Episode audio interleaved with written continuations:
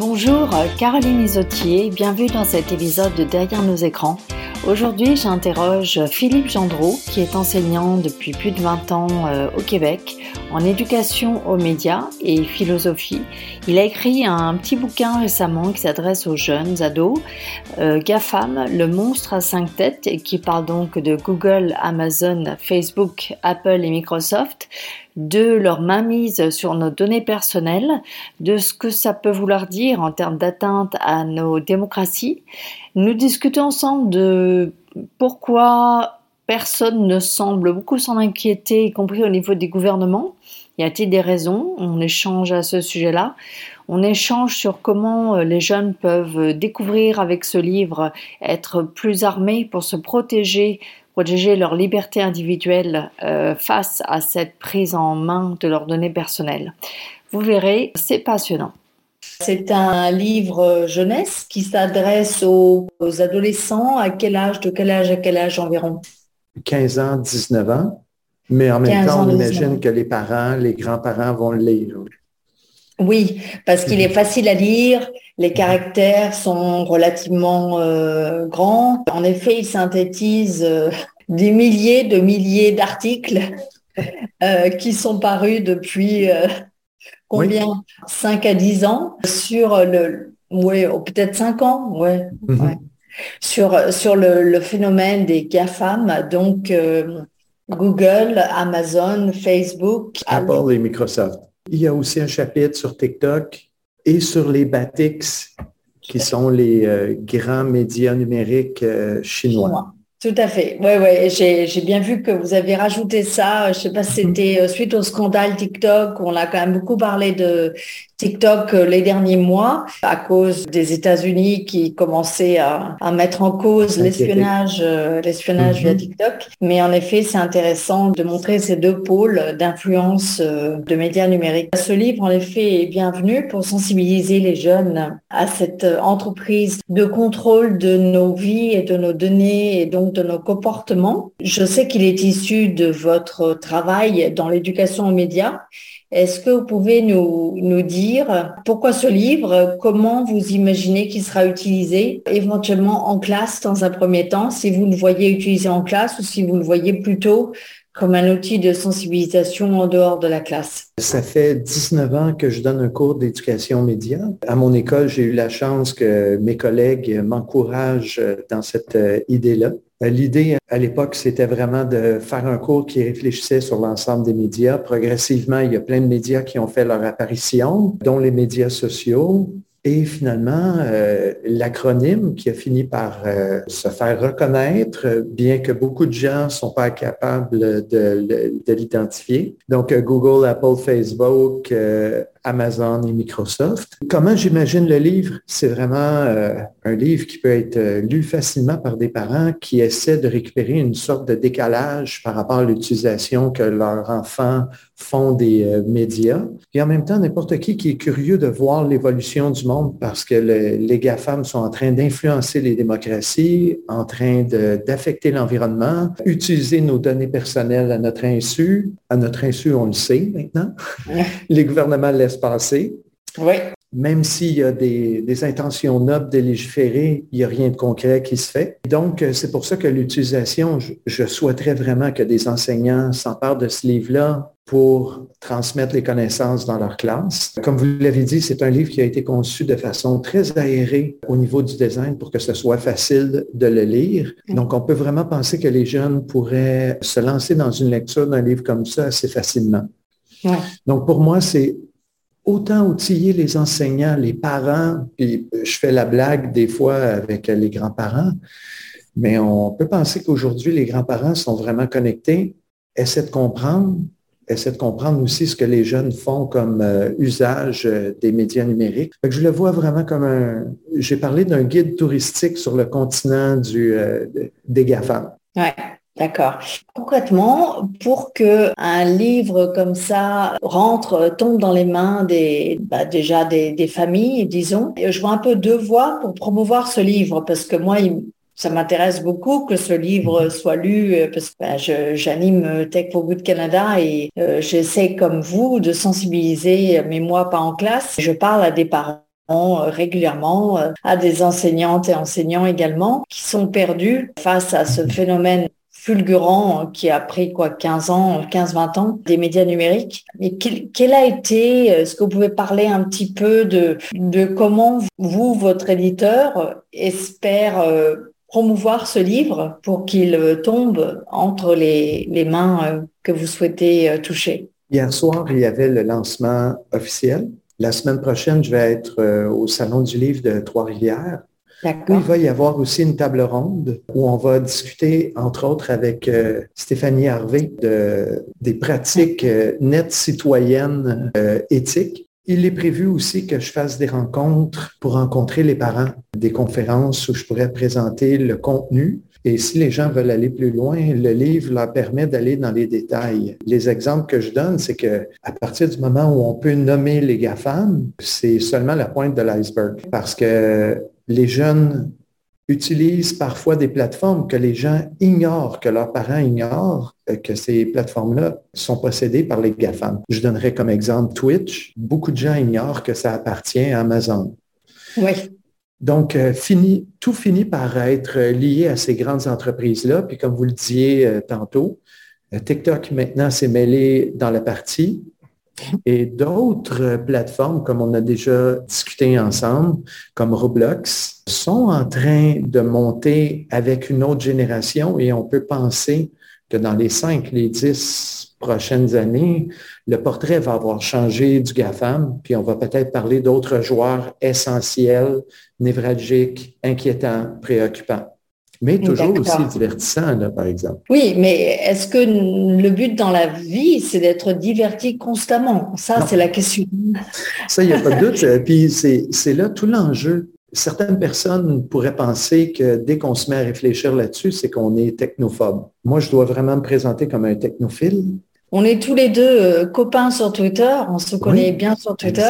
On est accro tous les deux à Twitter, en fait. Oui, parce que c'est l'information. Quand on parlait aujourd'hui, on pourrait peut-être penser qu'on est diverti par l'information qu'on consomme, hein, parce qu'il n'y a pas de fin à ça. On est dans un mouvement perpétuel avec les technologies. Mais comme vous le disiez tantôt, si on est informé, on va avoir une réflexion sur les divertissements qu'on consomme, sur les données qu'on laisse en pâture aux grandes compagnies. Ce que je souhaite, ultimement, c'est euh, faire des citoyens qui vont être euh, informés et qui mmh. vont revendiquer de leurs élus qu'on les protège. Parce que moi, euh, comme n'importe qui, mmh.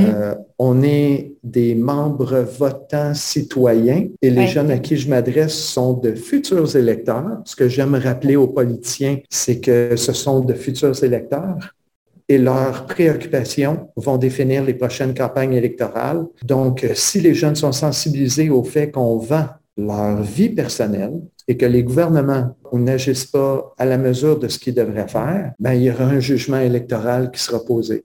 Tout à fait. Et on peut aussi être un petit peu euh, complotiste. Enfin, d'ailleurs, et d'ailleurs, je voudrais vous poser la question avant de donner une, réponse à moi. Est-ce que vous expliquez pourquoi les gouvernements n'ont pas Alors, dans votre livre, vous avez une section à la fin sur les, actions gouvernementales euh, qui sont prises euh, au Canada, en Europe. Mais est-ce que vous expliquez pourquoi les gouvernements mettent autant de temps à, réagir Est-ce que vous avez une théorie? C'est un peu en dehors du livre, hein, mais c'est entre nous, je profite d'avoir un expert. Euh. Euh, ben, je ne me qualifierais pas d'expert, mais de grand passionné. Je dirais deux pistes là-dessus. La première, nos systèmes démocratiques, entre autres celui canadien, a été mm. pensé il y a maintenant plus d'un siècle. Donc, la structure pour l'adoption d'une loi est inadaptée au mode de fonctionnement des GAFAM les GAFAM ont des armadas d'avocats qui travaillent à trouver les failles des lois, qui commencent à chercher les failles dans les projets de loi. À partir du moment où on laisse les gouvernements travailler au rythme qui a été pensé au moment de la Confédération, on est en décalage complet avec mm. comment les médias sont en train de fonctionner. Euh, ce qui est en train de se discuter en ce moment, et là, il y a le ping-pong où la Chambre des communes a adopté euh, certaines lois, c'est rendu au Sénat. C'est revenu à la Chambre des communes. Ça doit retourner au Sénat. Et je ne fais même pas de caricature ici. Les avocats sont en train de prendre un café tranquillement à regarder le spectacle, mais déjà, ils sont préparés à les contester devant les tribunaux ou, comme on l'a vu récemment, des stratégies commerciales de Google de bloquer l'accès à des informations. Facebook, mm. la même chose. Donc, euh, mm. des méthodes d'intimidation qui sont dignes, dignes, je dirais, d'organisation. Oui. Je pèse mes mots. Mais quand on fait de l'intimidation, Qu'est-ce qui nous vient à l'esprit comme organisation? Je vais laisser les gens trouver leur exemple dans leur esprit. Oui, oui, à mon avis, ils euh, vont trouver ça, ça, commence par M. Oui, c'est ça. Voilà. Et euh, ce que j'ajouterais aussi, euh, c'est que les partis politiques mmh. profitent des données qui sont emmagasinés par les grandes C'était un peu ce que je voulais entendre, c'est qu'il y avait, euh, quand, on ne veut pas être complotiste ici, hein, mais qu'on pourrait imaginer une alliance entre puissants, entre les gouvernants et euh, ces big tech, ces GAFAM, qui pourraient partiellement expliquer l'absence de décision. En fait, vous, vous parlez pas littéralement d'une alliance, mais en tout cas d'un intérêt qui trouverait dans l'usage de ces outils pour, euh, pour des buts électoraux, en fait. Euh, avec mes élèves, je rappelle tout le temps, on ne trouvera pas dans une pièce où on va parler de complot, parce que je crois que les choses sont beaucoup plus simples et beaucoup plus au grand jour que ça. Comme vous l'avez dit, les partis politiques, quand vient le temps de faire une campagne électorale, vont aller chercher des banques d'informations vont cibler les électeurs à partir de ces banques de données qui ont été compilées et qui ne sont pas réglementées suffisamment pour le moment. Puis on l'a vu avec le scandale Cambridge Analytica en, 2016, le Brexit hum. en Afrique. Et là, on sait que les élections canadiennes aussi ont été euh, influencées par euh, des États extérieurs, entre autres la Chine. Ben, on n'a plus besoin de trouver d'autres exemples. Euh, les données sont accessibles, le processus électoral peut être influencé, puis jusqu'à quel point l'idée de la démocratie est affectée. Euh, je laisse encore une fois les gens réfléchir à l'impact que les campagnes électorales seraient pensées pour rejoindre les gens avec des intérêts bien ciblés qu'on aurait ciblés à partir des données extraites de leur activité sur Facebook, sur Google, sur Apple, sur Amazon. C'est clairement euh, un usage que les partis politiques ont, commencé à, avoir. Je me pose quand même la question de est-ce qu'ils ont vraiment réfléchi un peu au-delà de cet intérêt euh, à court terme? Si dans la balance, le fait que d'autres, que des acteurs extérieurs puissent eux aussi utiliser ces outils, ne les effleure pas comme un danger potentiel pour leur leur action sur le, le, citoyen, euh, disons, canadien en l'occurrence. C'est-à-dire que je me demande s'ils n'ont pas quand même des œillères à se dire que eux, ils sont aptes, c'est un outil qu'ils vont maîtriser pour les aider eux, sans se poser la question de si quand même c'est pas plus dangereux que utile. Est-ce que, est-ce que ça, ça, ça vous fait réagir? Est-ce que c'est quelque chose que vous évoquez dans vos cours? Ben, moi, j'imagine en ce moment qu'on arrive à un moment de bascule possible. D'accord. Pablo Rodriguez, ouais. le, le, ministre, le ministre de l'héritage euh, fédéral. Du, patrimoine, oui, exactement. A beaucoup de dossiers à traiter. Donc, c'est un dossier parmi plusieurs. Et donc, c'est le temps qu'un politicien peut y accorder.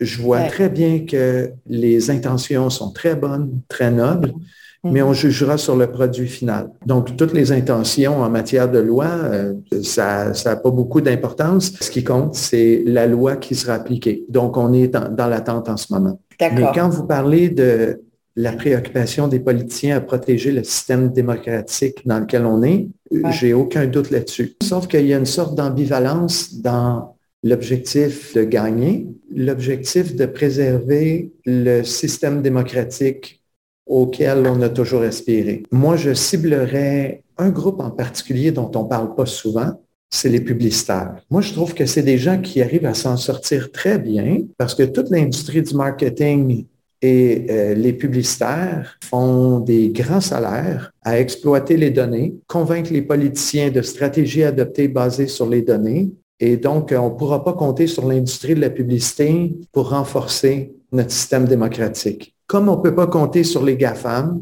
qui veulent satisfaire leurs actionnaires, pour avoir euh, mm. des conduites éthiques. Pour vous, euh, s'interroger sur le rôle des publicitaires, ça pourrait être un axe de... Est-ce que, en fait, le, le Souvent, les choses en Amérique du Nord évoluent à coup de procès. Hein. Ça, c'est une chose qui se passe aux États-Unis et, mhm. et, on voit qu'il y a une pléthore de procès aujourd'hui euh, contre euh, les GAFAM aux États-Unis. Au Canada, pas beaucoup à ma connaissance. Je connais un procès contre Epic Games, qui n'est pas un média social, qui a été intenté par un cabinet euh, québécois pour abus de, jeunes, de faiblesse de jeunes, de tentative de leur vendre des choses on, voit que la solution vient parfois via des procès.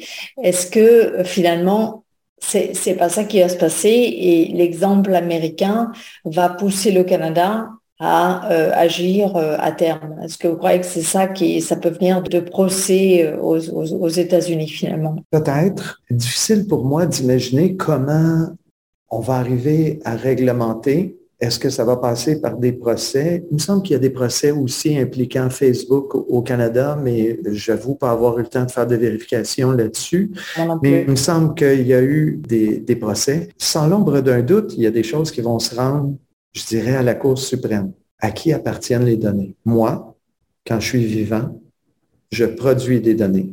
En ce mm. moment, l'entrevue qu'on est en train de faire génère des données numériques sur notre activité en ligne. Mais tout ce qu'on est en train de générer ne nous appartient pas. Pourtant, le jour où je vais mourir, je ne produis plus de données. Donc, je suis le producteur des données, mais je n'en suis pas propriétaire.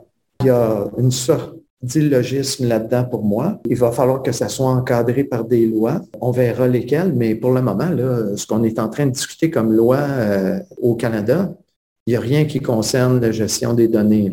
Non, non, c'est des lois de protection de l'industrie euh, canadienne. La, loi, la loi C11, la loi C11, la loi C18. Répartition des profits, puis protection de la culture canadienne. Voilà, c'est ça finalement toujours une approche assez classique gouvernementale de protection d'entreprises existantes, mais pas un changement de paradigme où on prendrait en compte cette nouvelle économie des données et que c'est le nouveau pétrole, le nouvel or noir, euh, c'est les, les données et qu'il faut euh, légiférer sur ça aujourd'hui.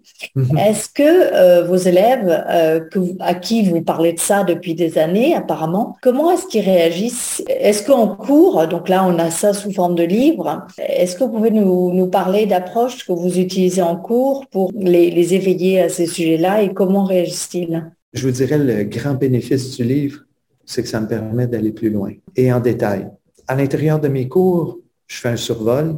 Dans le livre, je peux y aller vraiment de façon pointue avec chacun des GAFAM, TikTok, mm. Batix, puis arriver aussi à des conclusions et ce qu'on peut faire pour dompter les monts une des premières choses qui est importante pour moi, c'est faire une carte géographique. Quelles sont les entreprises et aussi qu'est-ce qu'elles tirent de leur commerce? Donc, euh, comment le commerce est construit, qu'est-ce qu'elles peuvent exploiter? Vous me demandez qu'est-ce que je fais dans mes cours. Je leur demande de tracer un diagramme pour comprendre par eux-mêmes quelles sont toutes ces entreprises-là. Le livre, ce qui permet, c'est vraiment de suivre un espèce de, plan pour pouvoir euh, découvrir toutes les entreprises qui sont détenues par ces groupes-là.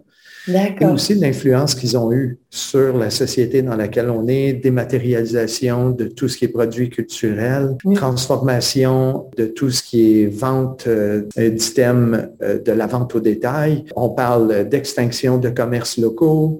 On parle de destruction de l'écologie euh, des euh, médias locaux aussi, transformation de l'industrie de la publicité, exploitation des données. Vous, avez dit le mot, c'est-à-dire que moi, en lisant ce livre, j'avais en effet envie de, de diagrammes, de schémas, en fait. J'imaginais presque qu'en cours, ce livre serait accompagné d'un fascicule compagnon ou d'un compagnon qui dirait, voilà comment vous, en tant qu'enseignante ou enseignant, vous allez pouvoir faire travailler les élèves sur le contenu de ce, de ce livre mm-hmm. Je vous dirais, j'ai déjà travaillé sur euh, les GAFAM à mm. produire des guides euh, pédagogiques qui étaient publiés par Carrefour Éducation, qui maintenant a été récupéré par l'école branchée. Et maintenant, ce que j'ai fait n'est plus en ligne, mais je compte ah. bien le remettre en ligne justement euh, à la à la suite de la sortie du livre, parce qu'il y avait énormément de propositions d'activités en lien avec les GAFAM. Ouais. Ça va être sur mon blog. Excellent, excellent. Et est-ce que vous êtes en lien avec d'autres professeurs de l'éducation et médias au Québec? Vous êtes réunis en association, en, en groupe ou pas particulièrement? Vous faites partie des très bons contacts que j'ai. Hmm. Il y a des euh, journalistes avec qui j'entretiens des liens, euh, professeurs d'université aussi avec qui j'entretiens des liens, euh, des spécialistes. En termes d'enseignants, dans ma commission scolaire, il y a d'autres enseignants qui ont développé des options où on réfléchit, exemple, ça peut être un cours sur l'actualité, mais qui a une section où ils vont parler des médias. Donc, il n'y a pas d'association comme telle, hmm. bien que dans un autre volet de mon cours sur le cinéma, il y a Caroline Martin qui a développé un réseau d'enseignants qui euh, amène une réflexion sur le cinéma québécois et la pratique du cinéma. D'accord. Mais c'est comme si il n'y a jamais eu une fédération de toutes les forces d'éducation média. Et moi qui cherche en effet à réseauter avec des personnes qui, comme moi, comme vous, se mhm. soucient de ces sujets au Canada, parce que justement, je, me sens un tout petit peu seule, surtout que moi, mhm. j'ai commencé ce travail en Ontario, donc au Canada anglophone, très euh, business friendly, où euh, l'idée d'avoir un discours critique euh, sur la tech était pas vraiment le bienvenu. J'ai commencé à explorer au Québec et j'ai trouvé le printemps numérique. Il y a une table ronde en littératie numérique qui existe, qui est en partie financée, je crois, par le ministère de la Jeunesse québécois. Mais je vous avoue que le, le discours critique vis-à-vis des médias numériques commence juste à émerger. Je trouve que ça a été euh, très longtemps. Voilà, comment peut-on augmenter la littératie numérique au sens mettre un ordinateur entre les mains des populations reculées qui n'y ont pas accès? La question de se demander est-ce qu'il y a la différence entre un bon et un mauvais numérique, elle n'était pas tellement euh, présente. Il y aurait deux choses que j'aimerais dire à la suite de ce que vous avez dit, parce que j'abonde dans le même sens. En Europe, il y a vraiment des initiatives significatives en éducation des médias. Aux États-Unis, rien dans le scolaire. C'est vraiment des initiatives d'organisation euh, qui amènent à nourrir les enseignants d'activités possibles. Exactement. Dans le Canada anglais, je vous dirais, de ma perspective, je dirais qu'il y a un retard par rapport à ce qui se fait au Québec, mais en même temps, le Québec n'est pas un chef de file. Donc, euh, ce que j'arriverai en conclusion, c'est qu'il y a beaucoup d'attentes par rapport au programme de culture et citoyenneté québécoise qui doit arriver au mois de mai afin d'être enseigné en septembre. Septembre, d'accord. Programme dans lequel on nous a promis qu'il y aurait une préoccupation et une place pour faire réfléchir les jeunes sur la place des technologies, euh, donc, on parle de grandes thématiques, cyberintimidation, euh, cyberviolence, son éthique personnelle sur Internet, euh, l'utilisation des médias sociaux. Mm. Mais tout reste à voir. Là. Moi, je vous parle des intentions. Je sais qu'en secondaire 4, il va y avoir un volet important, mais est-ce que ça va être un grand volet qui va être exploité dans le cours de culture et citoyenneté québécoise, le CCQ? Mm. on attend. Et d'ailleurs, euh, comment ça se passe quand euh, le gouvernement québécois, comme ça, euh, modifie le programme du, secondaire notamment? Est-ce que les enseignants, comment est-ce que les enseignants sont informés et formés éventuellement à des nouveautés dans les programmes? Est-ce que c'est des webinaires, des mini-formations comment, comment ça se passe? Au moment où on se parle, personnellement, je suis très satisfait que le cours d'éthique et culture se termine. Il était temps qu'on ait un programme digne du 21e siècle, hmm. mais j'attends encore le programme dans ses détails. D'accord. Donc, pour vous donner une idée, j'ai eu des euh, sessions d'information. Encore à ce jour, on a accès seulement au programme provisoire. Hmm. On n'a pas le programme final. D'accord. Dans le programme provisoire, il reste encore beaucoup de zones qui sont encore vierges. Tout ça va nous arriver au mois de mai pour que ce soit enseigné dès le mois de septembre. Donc, on a juste à regarder tout ça. Il nous reste très peu de temps pour se préparer. Évidemment, c'est un programme qui va être politique. tous les outils sont là. Je fais juste ben penser à mon livre, ben oui. à tout ce que vous faites. à ce que Abilomédia fait, à ce qu'on peut retrouver euh, comme initiative aussi de différents organismes pour faire réfléchir à l'influence des médias. Et c'est d'arriver à tout faire converger, puis que les enseignants aient le temps de s'approprier tout ça. Euh, parce que c'est ça, quand on parle de fracture entre l'utilisation que les jeunes font des nouvelles technologies et ce que les enseignants ou les parents en comprennent, comprennent. il y a toujours un décalage. Euh, puis le meilleur exemple, c'est ChatGPT. Donc, euh, les robots conversationnels défraient la manchette. Moi, je n'ai pas reçu aucune formation en ce moment pour euh, me prémunir d'une utilisation qui serait non conforme. Comment l'exploiter aussi comme outil? Rien. Fait que c'est à mon compte personnel que je vais aller me former. J'ai eu une soirée avec ChatGPT, à discuter avec ChatGPT. Alors, je lui ai demandé qu'est-ce qui était fondamentalement bon, qu'est-ce qui était fondamentalement mauvais. Euh, je lui ai posé euh, une série de questions en lien avec les technologies. Euh, je lui ai demandé d'être autocritique aussi. Puis tout ça, ben, c'est sur mon temps, en me disant qu'il va y avoir des applications possibles. Donc, même au niveau de la commission scolaire, par exemple, et même au niveau de... Ah oui, il y a un organisme que je connais qui est très intéressant au Québec, qui est le Récit. Vous connaissez le, récit oui qui sont en partie, euh, enfin, qui ont une partie, en tout cas, ce que j'appelle moi, je simplifie, c'est peut-être pas votre terme, mais coach numérique, qui sont en fait des, des, conseillers en termes d'usage euh, efficace et adapté du numérique euh, auprès des enseignants au Québec. Même de la part du récit, il n'y a pas eu de communication, de réflexion qui vous serait arrivée. Le récit est vraiment intéressant parce qu'il développe beaucoup d'outils que les enseignants peuvent tout de suite aller euh, utiliser. Il y a une plateforme qui nous a été envoyée justement pour apprivoiser un peu euh, le nouveau programme qui s'en vient, mais comme je vous le disais, c'est une section qui est partielle. On n'est pas encore dans le global. Il faut penser qu'il y a quatre niveaux au secondaire, puis il y a tous les niveaux au primaire. c'est sûr. D'accord. Ok, non, j'essaie de comprendre en effet de l'extérieur. Euh, désolée si mes questions sont un peu euh, un peu basiques, mais je pense que c'est intéressant pour le public également d'essayer de d'appréhender euh, comment l'école comment l'école essaie d'accompagner le, mouvement quand même. Moi, ce que je comprends, c'est que il y a quand même des directives, enfin pas des directives, des, des conseils qui on espère vont arriver. Alors là, vous, vous êtes dans l'éducation aux médias, mais on imagine qu'il faut que ces directives concernent les autres euh, matières enseignées, pas parce que on peut parler de l'influence des GAFAM aussi dans d'autres euh, dans d'autres matières. Oui. Et, en contemporain, en français, en anglais.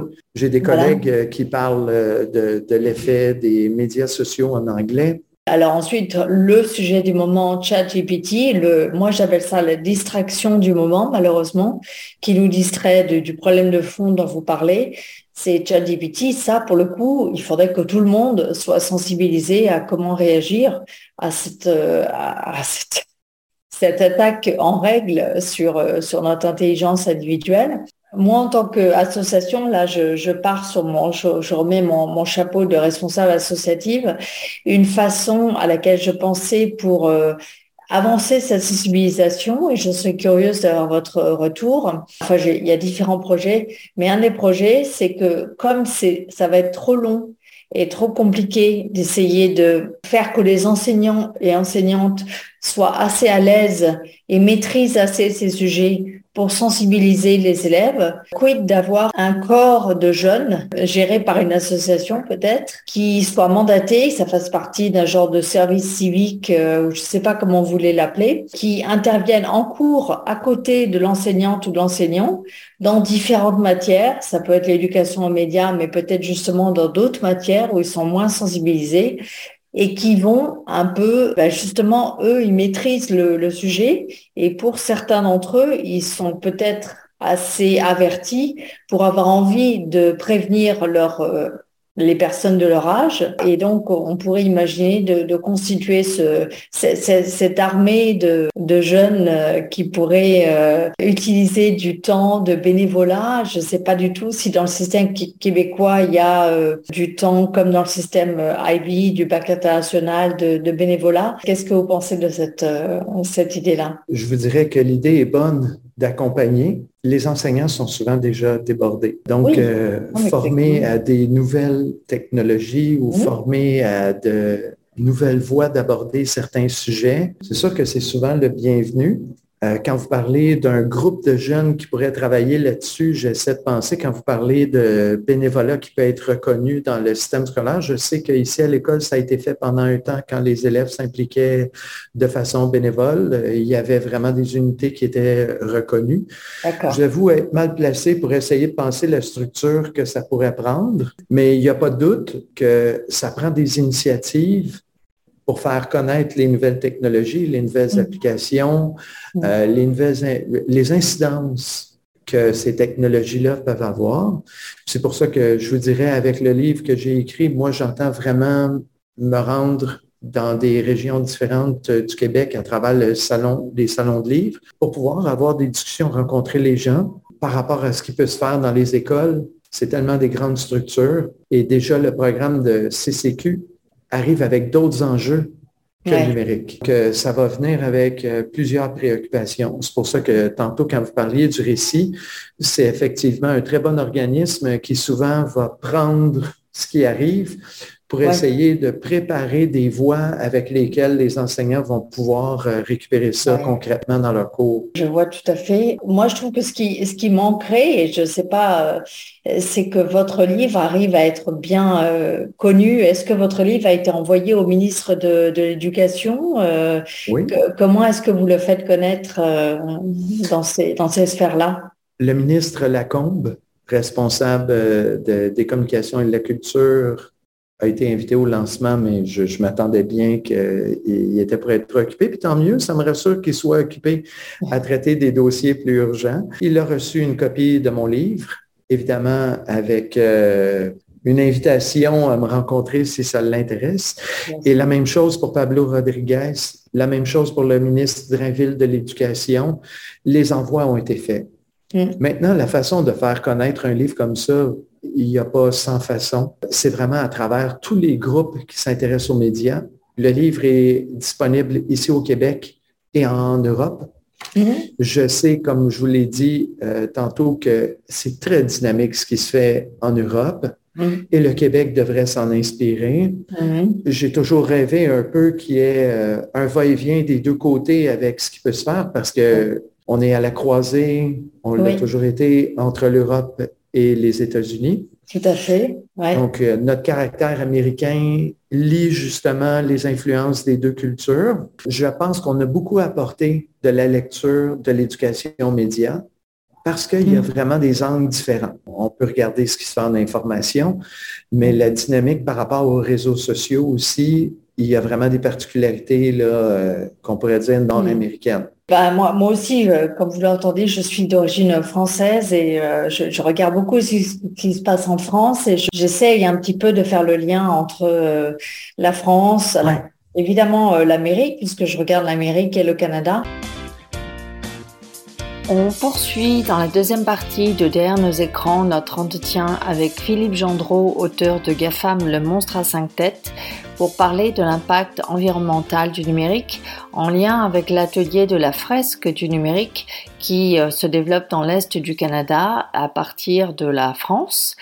Et ensuite, je vous parlerai de chat GPT, on mieux le dire comme ça, parce que sinon ce sont trois lettres qui donnent autre chose en français qui est un outil euh, d'intelligence artificielle générative, comme on dit, qui a été rendu disponible à tout un chacun et permet des choses très positives mais aussi très négatives sans aucun euh, contrôle, toujours un peu sur le mode de fonctionnement de la Californie.